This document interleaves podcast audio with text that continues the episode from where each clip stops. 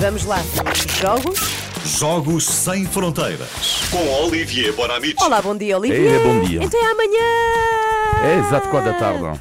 Às quatro da tarde, hora portuguesa, que É, temos o quatro da jogo tarde. Portugal. Tudo a, Gana. parar, tudo a parar de trabalhar, É, ver o jogo. claro. É um lanche, um lanche mais prolongado, um coffee break. Agora todos sabemos coisas sobre o nosso país, não é? E sobre o Gana, que sabemos nós, É isso? Olivier? Ah, o, que, Hã? o que é que uma pessoa sabe a partir sobre o Ghana? Nada. Pouco. Pouco. Bom, então vamos Parei lá, parei lá uma vez a caminho de outro sítio, Sim. Ah, em sim, Acre. sim. É, claro. Deixa vamos atentar porque há coisas mesmo super interessantes sobre o Ghana. Bom, 32 milhões de habitantes, país da África Ocidental, capital Accra.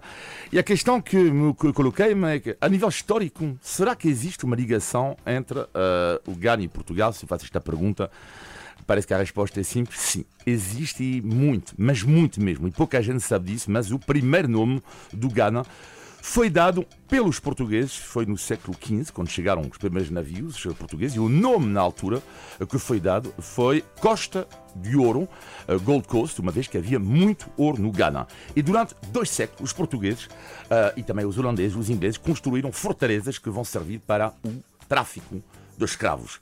E hoje em dia no Ghana há um sítio em particular que é super, ah, enfim, comovente. Vi alguns documentários um pouco ontem, rapidamente, sobre isto, que é o Forte de Cabo Coast, que é muito visitado pelos afro-americanos. Obama, por exemplo, esteve lá ah, recentemente. Ah, há muita emoção para eles, porque pode imaginar, foi aí, no século XVII, ah, que os antepassados dos escravos, lá está, saíram da África para a América. Ah, e há uma porta que é chamada a porta do, do não-retorno. Tu vais ver isto. É, é terrível. Ah, isto, estás a ver? Isto está bem conservado. E tu vais ver. Não Porta é? do não do retorno. não retorno. Eles sabiam que a partir daí Não ah, voltavam ah, mais. Não voltavam mais. É mesmo um sítio ah, pesado ao nível da história. Ah, e, portanto, há uma enorme ligação histórica entre o Ghana e Portugal. E agora, falando do desporto, o que é curioso é que hoje em dia há cinco países africanos no Mundial. Em grande parte deve-se ao Ghana, porque em 1966, por exemplo, não havia nenhum país africano no Mundial. A FIFA tinha dito, ah, vocês africanos, olha, no máximo lugar. Não, fora de questão, eles boicotaram o Mundial 66. E na altura, outra ligação fortíssima com Portugal indiretamente. O homem que foi o rosto do não da África, a FIFA, chamava-se Kwame Nkrumah e é o que ele era o presidente do Ghana. E o que é super importante é que ele era o rosto do panafricanismo, ou seja, este movimento de emancipação do- do- dos africanos.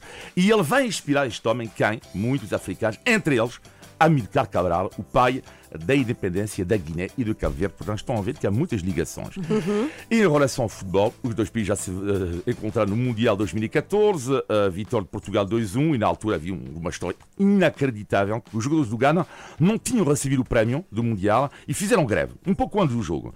Eh, onde está o dinheiro? A Ghana e a Federação não se preocupam. eh, vamos, um avião viajou de propósito com 4 milhões de euros em notas e distribuíram o dinheiro no balneário.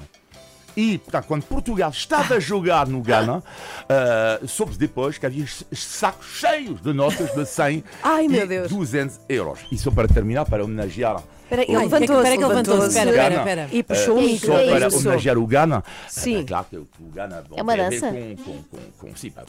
Põe-te Ah, mais perto mas, do microfone, ah, vou explicar um pouco. Um dos grandes nomes do Ghana do futebol, que já não joga, chama-se Asamoah Guyana. E cada vez que ele marcava um gol, dançava uma música que é muito conhecida no Ghana, que é o Azonto. E o Azonto é simples, é inspirado nos gestos do dia a dia. Ai. Então vamos ouvir, então, eu vou explicar que é passar a ferro, maquilhar, pentear. Vamos lá, então a música. Vamos lá, vou pôr a Vamos, vamos, música. vamos passar a ferro, maquilhar. Bori para nós. Meu cabelo. A maquilha. Areia, loiça. Novamente. Are, are. Pentear. Espetacular. Essa, essa adaptação aos gestos, essa adaptação aos gestos do dia a dia já foi tua. Não, não. Ah, é não, mesmo? Não, não, Ok, é mesmo ok. o assunto. Depois tu podes escolher o que tu quiseres, não é?